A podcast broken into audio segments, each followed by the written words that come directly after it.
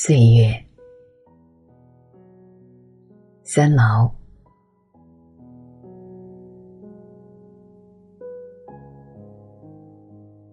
我们三十岁的时候，悲伤；二十岁，已经不再回来。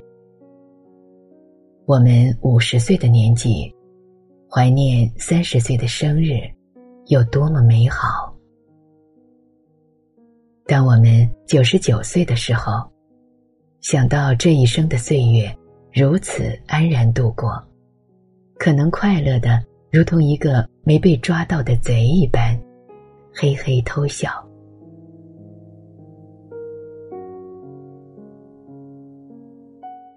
相信生活和时间，时间冲淡一切苦痛，生活不一定。创造更新的喜悦。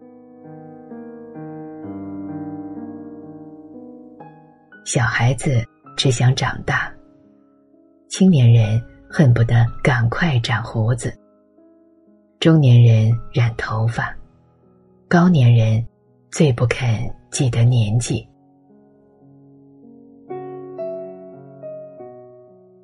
出生是最明确的一场旅行。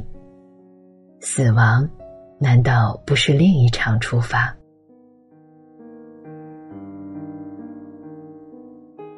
成长是一种蜕变，失去了旧的，必然因为又来了新的，这就是公平。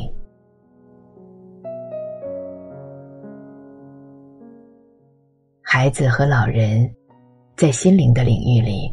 比起其他阶段的人来说，自由的多了，因为他们相似。